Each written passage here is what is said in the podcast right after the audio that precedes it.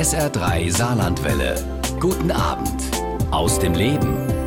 Eine verfallene Millionärsvilla, ein verlassenes Kloster, ein alter Friedhof oder ein vergessener Bunker. Holger Matthias Pfeiffer macht sich regelmäßig mit seiner Kamera auf, um versteckte und verfallene Orte im Saarland und seinen Nachbarregionen zu entdecken. Die Geschichten der zum Teil unentdeckten und schaurigen Orte erzählt er in seinem Buch Lost in Dark Places Saarland. 33 vergessene, verlassene und unheimliche Orte. Heute ist er mein Gast bei SA3 aus dem Leben und wir unterhalten uns ja über seine Faszination an den verlassenen Orten und was Sie über die Geschichte des Saarlandes erzählen. Hallo Holger, schön, dass du mein Gast bist. Hallo, schönen guten Abend. Äh, danke für die Einladung. Was zeichnet ja so ein Lost Place aus? Was müssen wir uns darunter vorstellen? Das sind äh, Orte und Gebäude oder auch Orte im Wald, die man äh, oft vergessen hat, die, äh, wenn es Natur ist, sagenbehaftet sind, äh, wo sich früher mal irgendwas Interessantes, vielleicht auch Schauriges abgespielt hat. Oder es sind äh, verlassene Gebäude, die heute nicht mehr so genutzt werden. Oft sind sie auch nebendran in unserer Sichtweite und wir laufen täglich dran vorbei und sind uns gar nicht bewusst, was, was wir da eigentlich vor uns haben. Mhm. Und die erzählen unheimlich toll die, die Geschichte von unserem Saarland, mhm. finde ich auch. Du hast dich ähm, ja ein bisschen auf die Entdeckungsreise gemacht und eben auf die Suche nach diesen verlassenen Orten hier im Saarland, aber auch ja in den Nachbarregionen. Was für Orte hast du dabei entdeckt? Ich habe na, erstmal vom Altertum her, ich habe versucht, die Geschichte darzustellen. Bin erstmal in die Natur rein, habe äh, alte Räubergeschichten entdeckt äh, und bin dann durchs Mittelalter, habe dort Schlösser und Burgen entdeckt, was sich dort abgespielt hat, bis in die Neuzeit und Nachkriegszeit rein, wo man diese Millionärswillen hatten, was wir gerade angesprochen mhm. haben, wie jetzt auch leider kein Lost Place mehr ist, aber nun gut. Äh, oder auch die Paquet-Brauerei, die auch kein Lost Place mehr ist. Bei St. Aber, Wendel ist sie, ne? Da? Ja, genau, die ist äh, abgerissen worden vor zwei Wochen, obwohl sie unter Denkmalschutz stand. Und äh, ja, Lost Places äh, erzählen sehr viel von der Geschichte. Mhm. Und äh, erstmal, wenn man hingeht, hat man Betroffenheit, äh, weil man über den Zustand der Gebäude, warum ist das verlassen worden, warum äh, ist das so, wie es halt eben ist. Und dann fängt man an, über die Geschichte nachzudenken, die zu recherchieren und da tritt oft äh, sehr Erstaunliches zutage. Mhm. Ja, und über diese Geschichten dieser verlassenen Orte wollen wir uns heute Abend mit dir unterhalten. Aber nehmen wir uns mal mit ähm, ja, an diese verlassenen Orte. Wie sieht's da aus? Wie riecht's da? Und ja, was für Geräusche hört man da vielleicht auch? Das ist äh, unterschiedlich, wenn es in der Natur ist, äh, Natur. Ähm, aber wenn man irgendwo dann, dann reinkommt, ähm, ist erstmal verlassen, allein. Manchmal auch unter Tage, geht in einen Berg rein und äh, da fühlt man sich dann erstmal sehr beklommen, man hört nichts, wenn man allein ist. Man hat auch oft kein elektrisches Licht dabei, ist auf sein äh, eigenes Equipment angewiesen und ja, ein bisschen Gänsehaut hat man da schon, wenn man da reingeht. Mhm. Also klingt auf alle Fälle unheimlich und eben auch schaurig. Ein besonderer Ort, den du auch entdeckt hast, Holger, ist ja die Villa eines ehemaligen Gipsmagnaten, Alfons Knauf bei Rehlingen-Siersburg. Warum ist die Villa verlassen? Die Villa war erstmal durch den Sterbefall von äh, dem Herrn Knauf verlassen worden, ist dann übergegangen zu äh, einer bekannten Gipserfamilie auch. Die haben dort ein Restaurant und ein kleines Hotel reingemacht. Und äh, die hatten aber immer Probleme mit der Zufahrt und konnten es dann äh, später nicht weiterführen wollten das gerne verkaufen, aber aufgrund der Zufahrtsprobleme und mit den Nachbarn äh, hat das nicht geklappt. Und dann äh, ist die erstmal äh, verlassen worden mhm. und ist äh, zerfallen. Mhm. Du hast ähm, ja auch diesen Ort entdeckt und da wirklich eine besondere Entdeckung gemacht. Welche? Richtig, da ist unter dem Haus unter der Villa äh, hat sich damals der Knauf einen Luftschutzbunker eingerichtet, der tief unter dem Haus war. Also man ging erst in den Keller runter und dann noch mal noch tiefer in den Keller wo er dort im Falle eines Atomkrieges, es war ja damals in dieser Zeit nichts Ungewöhnliches, wurde, glaube ich, auch von der Bundesregierung gefördert, wenn man sich einen Atomschutzkeller unterm Haus mhm. gebaut hat. Das hat der Knauf dort natürlich auch gemacht. Mhm. In der Buch schreibst du, er konnte das äh, auch, weil er auch Bergbauingenieur war. Also richtig, er wusste richtig, auch mit diesem, genau. diesem Berg unter seinem Grundstück umzugehen dann offenbar. Genau, das hat er studiert und hat es dann umgesetzt natürlich. Mhm. Du hast gesagt, zwischenzeitlich ähm, war die, die Villa auch ein Hotel. Wenn du jetzt an so einem Ort bist, wie zum Beispiel in dieser Villa, was entdeckst du da noch alles, außer ja einen Luftschutzbunker? Was äh, ist dir da noch alles begegnet? Ja, da ist unheimlich viel, was da noch rumliegt. Äh, da sind Bäder drin, da sind äh, Gästetoiletten drin, da sind Teile von der Küche, Kühlschränke, da gab es mal ein Schwimmbad und ähnliches eine alte Heizung, ja, sogar Pams, äh, unheimlich viele Pams, keine Ahnung, warum da Damenschuhe rumlagen mhm. an vielen verschiedenen Ecken und immer nur einer. Das, ja, war schon verblüffend. Mhm. Jetzt soll diesem Ort wieder Leben eingehaucht werden? Richtig, das ist wunderbar. Die Knaufvilla wurde verkauft, die wird renoviert, die kann man also jetzt nicht mehr besichtigen. Da ist schon ein neues Gebälk drauf und äh, der Luftschutzkeller ist auch nicht mehr begehbar, der ist zugeschüttet, weil das war doch so viel äh, Objekt äh, des, der Begierde äh, dass viele Leute das sehen wollten, aber da ist jetzt äh, nichts mehr zu sehen und es ist privat und da würde ich auch jeden bitten, äh, Privatsphäre zu achten, denn Urbex äh, verlassene Orte erkunden ist das eine, aber man sollte auch das Eigentum beachten und wenn da Zäune drumherum sind oder wenn das erkennbar mhm. Eigentum von jemand ist, der da noch drauf achtet, dann bitte Finger weg. Mhm. Ja, wie ist das? Kann man an solche Orte einfach ran oder ich stelle mir vor, wenn das Privateigentum ist, ist es ja dann wahrscheinlich auch Hausfriedensbruch, oder? Richtig, genau. Also man sollte den Besitzer fragen, habe ich auch gemacht bei dem Buch. Die haben das auch sehr klasse unterstützt. Mein Dank an der Stelle nochmal. Und äh, ja, natürlich sollte man nirgends einbrechen. Es gibt ein paar legale Lost Places, wo jeder hin kann, die einfach so im, im Wald herumstehen oder sonst wo. Aber ähm, Privateigentum bitte, Finger weg. Wie entdeckst du diese Orte? Wie spürst du die auf? Das ist ganz unterschiedlich. Zum einen, man verfolgt äh, bestimmte Foren im Internet. Als Autor hat man es aber auch natürlich leicht. Äh, man geht über die Tourismuszentrale und äh, über die Tourismuszentralen der einzelnen Städte, die im Saarland sind und spricht die mal an und hey, habt ihr was, wisst ihr was?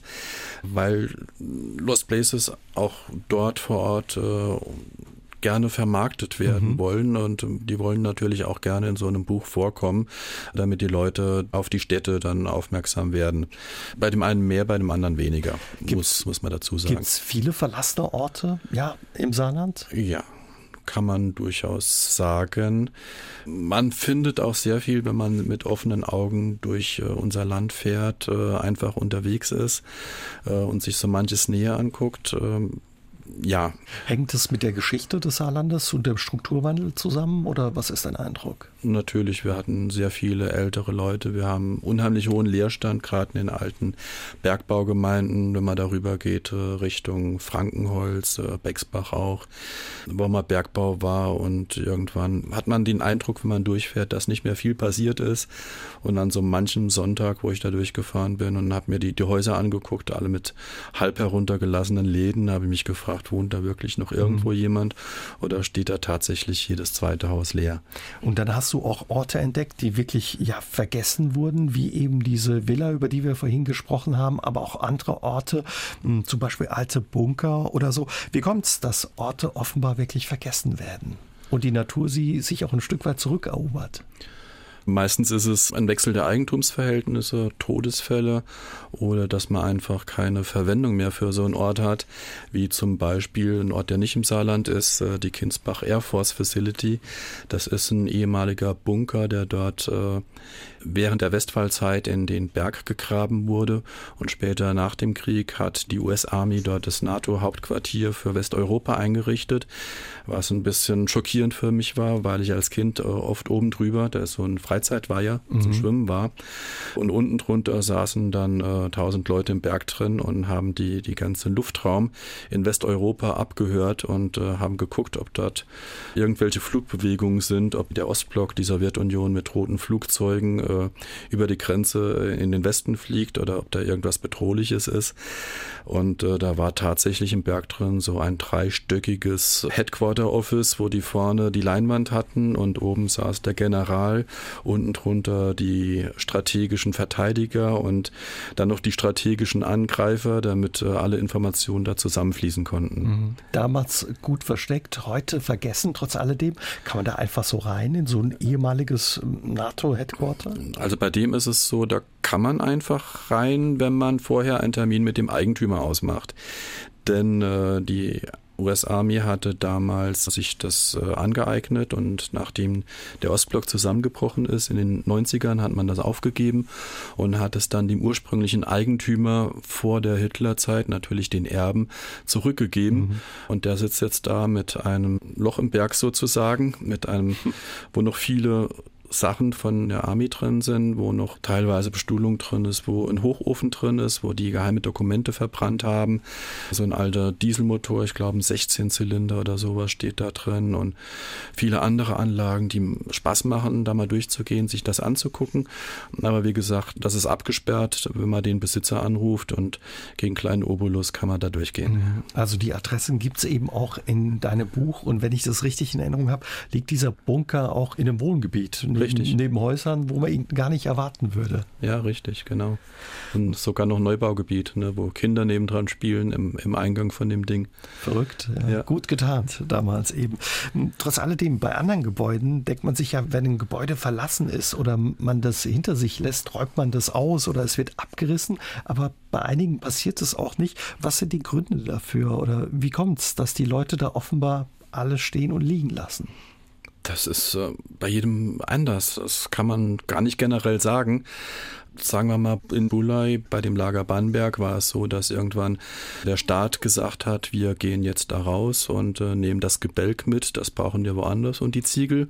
Das ist in Lothringen, das ist ein ehemaliges genau, Gefangenenlager hinter der Grenze ja. mhm. und hat dann da alles stehen lassen, äh, was ansonsten nicht nieden-nagelfest war.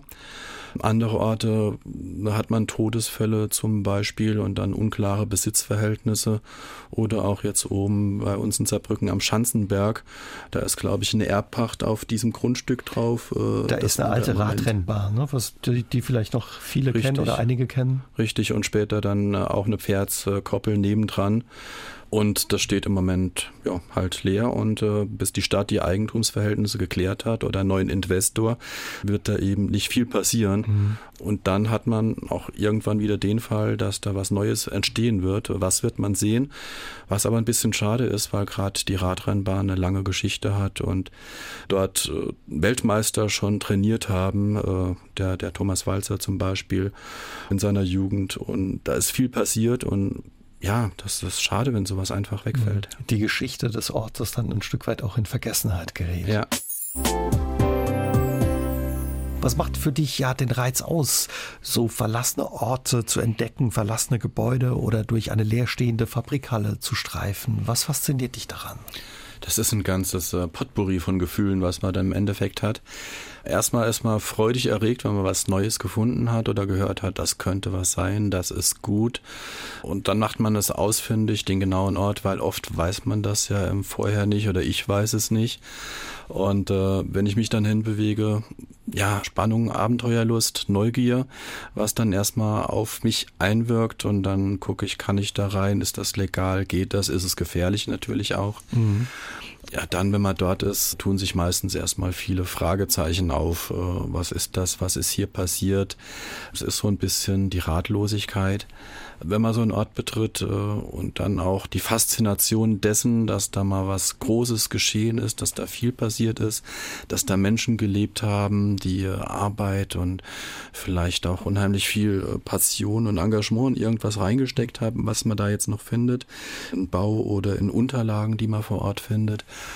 Und dann, äh, ja, guckt man halt, was ist das, was war das und sucht die Geschichte dazu. Spürt man manchmal auch noch was, ja, von den Menschen, von der Aura, die dort gelebt oder gearbeitet haben? Natürlich so ein Ort hinterlässt immer äh, eine Spur von dem Menschen, der dort war. Sei es, dass man merkt, dass der ein bisschen ähm, finanziell gut betucht war und dann, dass man noch Luxusgegenstände äh, findet, äh, wie zum Beispiel alte Rollladenantriebe in der Zeit, wo das noch gar nicht in war, die da irgendwo aus den Rollladenkästen raushängen oder dass man alte Urkunden noch finden kann, die jemand da hinterlassen hat ja, vieles andere. Mhm. Du hast schon gesagt, man muss auch gucken, ob es gefährlich ist oder nicht. Klar, das sind alte Gemäuer, die morsch sind, teilweise baufällig. Ist dir schon mal was passiert oder muss man genau gucken, wo man hintritt?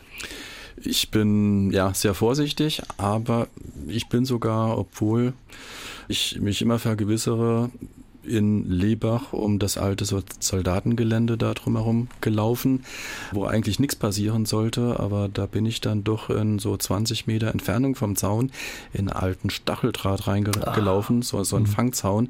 Das hat ein bisschen gezwickt, ja, und unglaublich, wie schwer man das von den Hosenbeinen wieder wegkriegt. Ist man an diesen Orten eigentlich immer allein oder auf wen trifft man da? Lebt da vielleicht auch ein Tier oder was? Oder gibt es andere, die da unterwegs sind? Es kann natürlich passieren, dass man andere Menschen trifft, die unterwegs sind, um so einen Ort zu erkunden. Man nimmt sich jemand mit, das kann man natürlich auch machen. Ich habe äh, auch öfter mal meine Familie dabei, wenn es irgendwie geht. Ja, natürlich kann man auch ein Tier treffen, aber es ist äh, ja wie im täglichen Leben oder auf der Straße. Sind dir besondere Begegnungen, was weiß ich, mit Vierbeinern in Erinnerung geblieben oder was, wo man auch mal erschreckt, wenn es dann knackt oder man was hört oder so? Nee, nee, nee, nee. Was darf trotz alledem nicht fehlen, wenn du unterwegs bist auf deinen Streifzügen? Also gehören zum Beispiel sowas, so ganz praktische Dinge wie festes Schuhwerk dazu? Genau, oder? festes äh, Schuhwerk, feste Hosen, äh, Handschuhe vielleicht unter Umständen auch, Kameraausrüstung, Batterien, Taschenlampe ist ganz, ganz wichtig. Handy, das geladen sein sein sollte. Am besten meldet man sich vorher bei äh, Vertrauten ab und sagt, ich bin jetzt mal für zwei Stunden weg und wenn mhm. ich dann nicht wieder da bin, dann schickst du das Rettungskommando hinterher. An diesen Ort, da könnt ihr mich finden. Genau.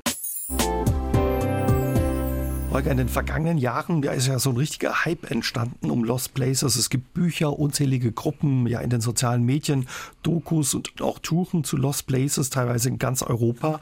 Was macht die Faszination aus? Das hast du uns schon ein bisschen verraten. Aber ja, wer sind die Leute, die dieses Hobby pflegen und sich auf den Weg machen, diese verlassenen Orte zu entdecken?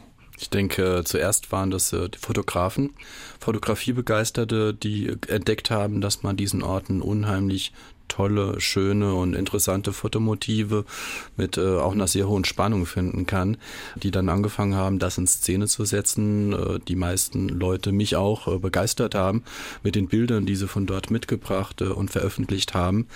Und dann haben sich halt immer mehr Leute gefunden, mhm. die das äh, klasse fanden, die das dann auch sehen wollten mit eigenen Augen, die dann auch dahin sind, äh, auch mit ihrer eigenen Fotografieausrüstung, um dann selber ihre eigenen Fotos davon zu schießen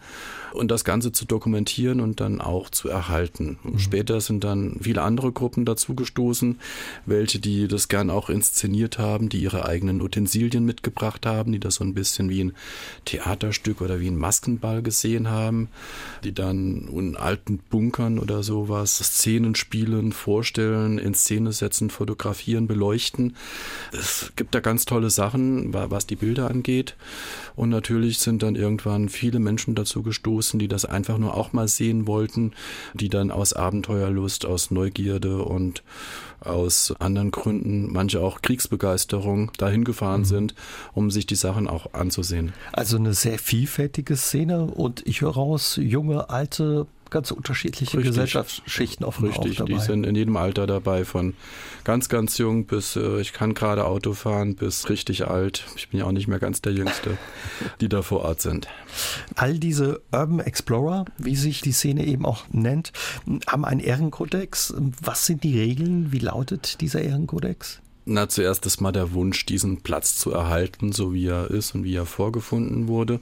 Das heißt, äh, man hält ihn möglichst geheim, sagt es nicht unbedingt weiter, wurde es, publiziert es nicht, äh, damit da nicht ein großer Tourismus entsteht mit den entsprechenden Problemen wie Vermüllung, wie Umweltverschmutzung, wie Graffiti und viele andere Dinge, die so etwas mit sich bringt. Und wer wirklich drin in der Szene ist, respektiert Eigentum bricht da nirgends ein, macht auch, wenn es geht, nichts Gefährliches und hat dann auch äh, das Bestreben, halt den Ort zu erhalten, mhm. wie er war. Da werden keine Kippen fallen gelassen, da wird kein Müll hinterlassen und alles sollte so bleiben, wie es ist. Du hast gesagt, eine Regel ist eben, dass man ja den Standort des Ortes für sich behält. Du hast jetzt in deinem Buch die Orte verraten. Wie reagiert da die Szenen drauf? Wie waren da die Reaktionen? Gibt es auch mal Ärger?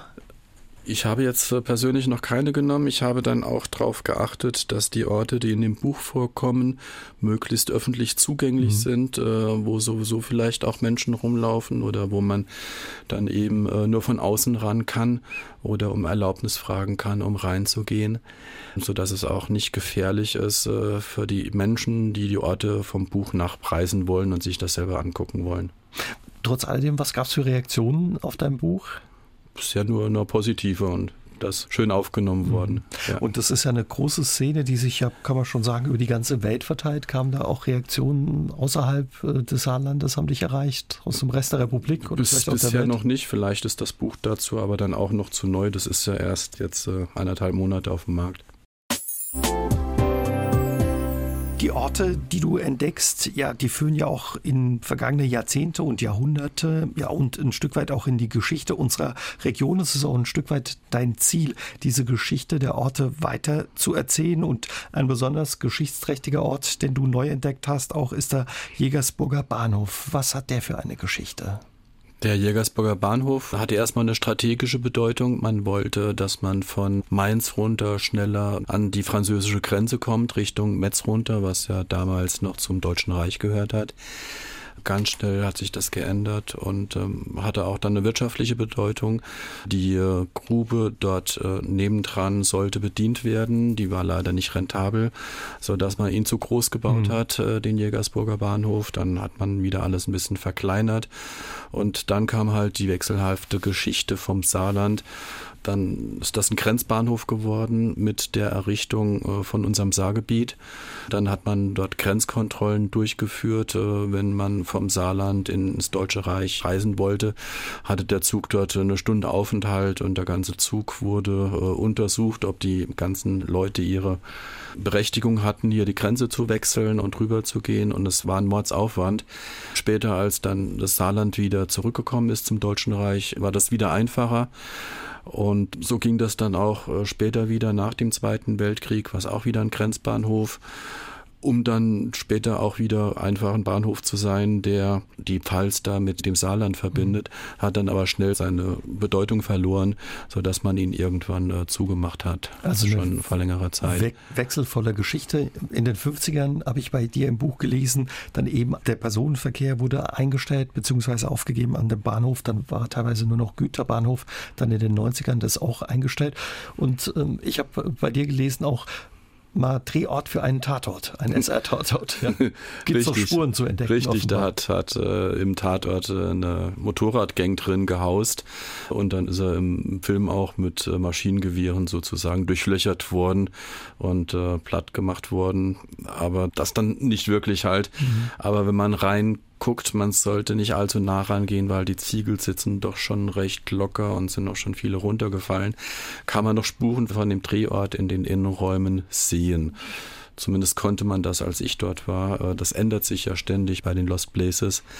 Müsste ich halt äh, vor Ort dann nochmal sehen, mhm. ob das noch geht oder funktioniert. Ist es manchmal nicht auch traurig zu sehen, was dann eben aus solchen Orten wird, wenn die äh, verfallen?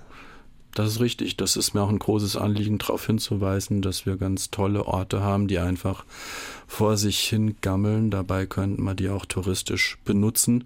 Wir haben ein ganz tolles Vorzeigeprojekt äh, mit dem Weltkulturerbe, wo man aus einem Lost Place was ganz Tolles gemacht hat, was auch die Geschichte vom Saarland erzählt, was eigentlich auch kein Lost Place mehr ist, weil sehr viel Kultur sich dort abspielt. Aber wir haben noch viele andere Gebäude, mit denen man etwas Ähnliches machen könnte, womit wir unsere Geschichte erzählen, womit wir Touristen anlocken, um das Saarland noch attraktiver zu machen, als es schon ist. Wie wurden diese verlassenen Orte zu deinem Hobby? Was hat dich dazu gebracht, da auf Entdeckungssuche zu gehen, Holger? Das war erstmal äh, ein Zufall, so das saarländische Modell, man kennt einen, der einen kennt. Ich habe den Udo Hafke kennengelernt, ein Autor, der bei uns im Saarland dann Wanderungen für Langschläfer gemacht hat. Äh, dank meiner Initiative sogar, weil ich gesagt habe, hey, komm doch mal zu uns, hier ist es toll. Und äh, später hat er dann äh, vom Verlag Angebot bekommen, doch die Lost Places für Saarland zu machen. Und äh, da hat er mich gefragt, ob ich das nicht lieber machen will, weil der wohnt da oben im Bergischen Land. Mhm. Und von dort aus ist es schwierig, so ein Band zu machen, so auf die Entfernung hin zu recherchieren und, und die Bilder zu machen und die Insiderkenntnisse dann auch zu haben, um das Ganze dann schön aufzubereiten. Ich habe mich sehr darüber gefreut und habe mich mit Begeisterung äh, in dieses Projekt reingestürzt und ja, was herausgekommen ist, bin ich eigentlich ganz stolz darauf und ich hoffe, jedem Leser macht das auch ganz viel Spaß. Es ist auf alle Fälle ein schönes Buch geworden, was wirklich Spaß macht und eben auch diese Geschichten zu den Orten erzählt und für dich ist es eben auch was Besonderes, weil es dein erstes Buch ist dann. Ja, das ist richtig. Vorher habe ich immer nur äh, Internet gemacht, so kleine Blogs oder war das, was äh, vor den Bloggern schon war, haben Internet Reiseberichte und Bilder ne, veröffentlicht unter dem Pseudonym Hi Hawaii, weil Ende der 90er wollte noch niemand seinen Namen und seine Nase im Internet veröffentlichen. Da war alles ein bisschen anonymer. Heute geht das ja nicht mehr. Und äh, da kam ich halt auf die Idee, war es das ganz weit weg. Äh, das war so Hallo Hawaii. Und äh, das war dann immer so ein bisschen mein Pseudonym wo ich dann in diese Reisejournalist-Schiene reingerutscht bin. Mhm. Die Seiten gibt es auch heute noch, die Seite von dir und die, eben auch mit Tipps über das Saarland und die, die Region und darüber hinaus. Ne? Ja, die gibt es auch heute noch. Da muss ich auch noch mal ein bisschen Arbeit reinstecken, weil die sind nicht ganz auf dem neuesten Stand, sorry. Eigentlich hast du Jura studiert, aber dich eben schon sehr früh mit dem Internet beschäftigt und eben ja Internetservice angeboten und mehr oder weniger durch Zufall bist du dann ja zum Reisebuchautor geworden, weil du einfach testen wolltest, wie diese Seiten funktionieren und dann diesen Blog eben geschrieben hast. Richtig, weil äh, man konnte damals nicht alles ausprobieren, was man ausprobieren wollte auf äh, Kundenseiten.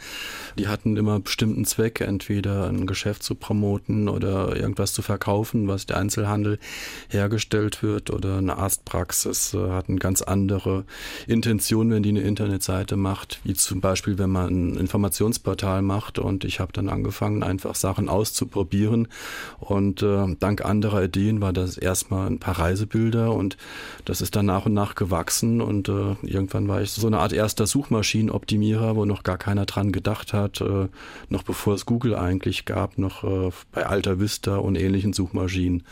Aber leider hat sich das heute alles ein bisschen gewandelt. Das Internet ist viel kommerzieller geworden und die technischen und juristischen Anforderungen sind größer geworden.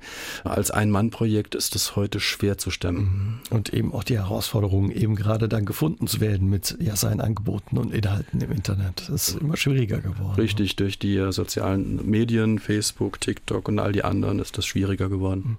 Trotz alledem warst du schon ja als junger Mensch oder vielleicht sogar als Kind schon jemand, der gerne gerne ja auf Entdeckungstour gegangen ist oder dann als Jugendlicher gerne gereist bist? Aber immer. Meine Eltern haben mich äh, meistens dann irgendwann morgens gesehen, dann bin ich äh, auf mein Fahrrad und war unterwegs, so viel es ging und bin dann ab und zu heimgekommen. Aber ich höre auch raus, ähm, ja, wenn du diese verlassenen Orte jetzt mehr oder weniger durch das Projekt mit dem Buch erst für dich entdeckt hast, eine Leidenschaft ist bei dir geweckt. Ja, also noch weitere Fall. Orte entdecken. Ja, da, da, kommt noch was nach. Hast du auch vor, dann andere Orte zum Beispiel in anderen Ländern zu entdecken? Wir hatten jetzt ein bisschen Corona in den letzten Zeit. Natürlich möchte ich gerne noch mal mehr andere Länder machen, auch verlassene Orte in anderen Ländern. Auch in den neuen Bundesländern gibt es ganz tolle Orte. Was äh, zum Beispiel Lost in Dark Places Berlin finde ich auch ein ganz tolles Buch mhm. äh, mit tollen Orten, die ich auch mal gerne selber sehen möchte. Ja, ansonsten bin ich gespannt, wann wir wieder richtig reisen können und reisen dürfen, um das dann auszuleben. Uwe hat ins Studio gemeldet aus Fischbach und ähm, er ist auch seit Monaten schon dran, mehr herauszufinden über das Knappschaftskrankenhaus in Quierschied. Angeblich gäbe es da ein unterirdisches Krankenhaus, wo früher im Umfeld auch Kinder gespielt haben sollen.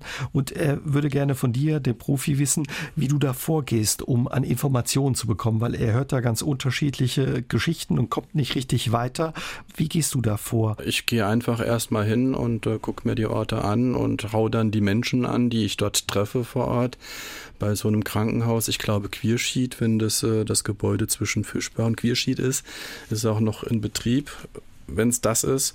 Und da wird es sicher jemanden geben, der sich um die Gebäude kümmert und dann auch solche unterirdischen Sachen kennt und da vielleicht Auskunft dazu mhm. geben kann.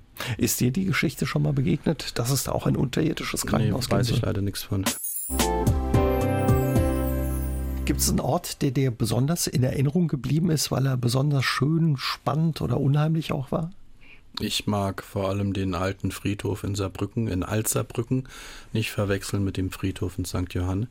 Der ist auch toll, aber der Altsaarbrücker finde ich äh, noch interessanter, weil der ist so ein bisschen morbid. Der ist so ein bisschen wie Halloween. Äh, da treffen sich die Toten und die Lebendigen, weil da ist ein Spielplatz und äh, ein Kindergarten und direkt nebendran ein Zaun äh, mit den alten Grabsteinen von 1800 irgendwann.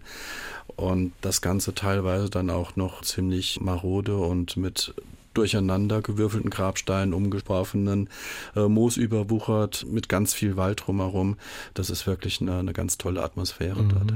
Kann man da auch, vorhin haben wir uns darüber unterhalten, dass es manchmal auch traurig ist, wenn man so den Verfall sieht. Gibt es ja bei dem Verfall auch schöne Seiten? Ist das zum Beispiel so ein Ort?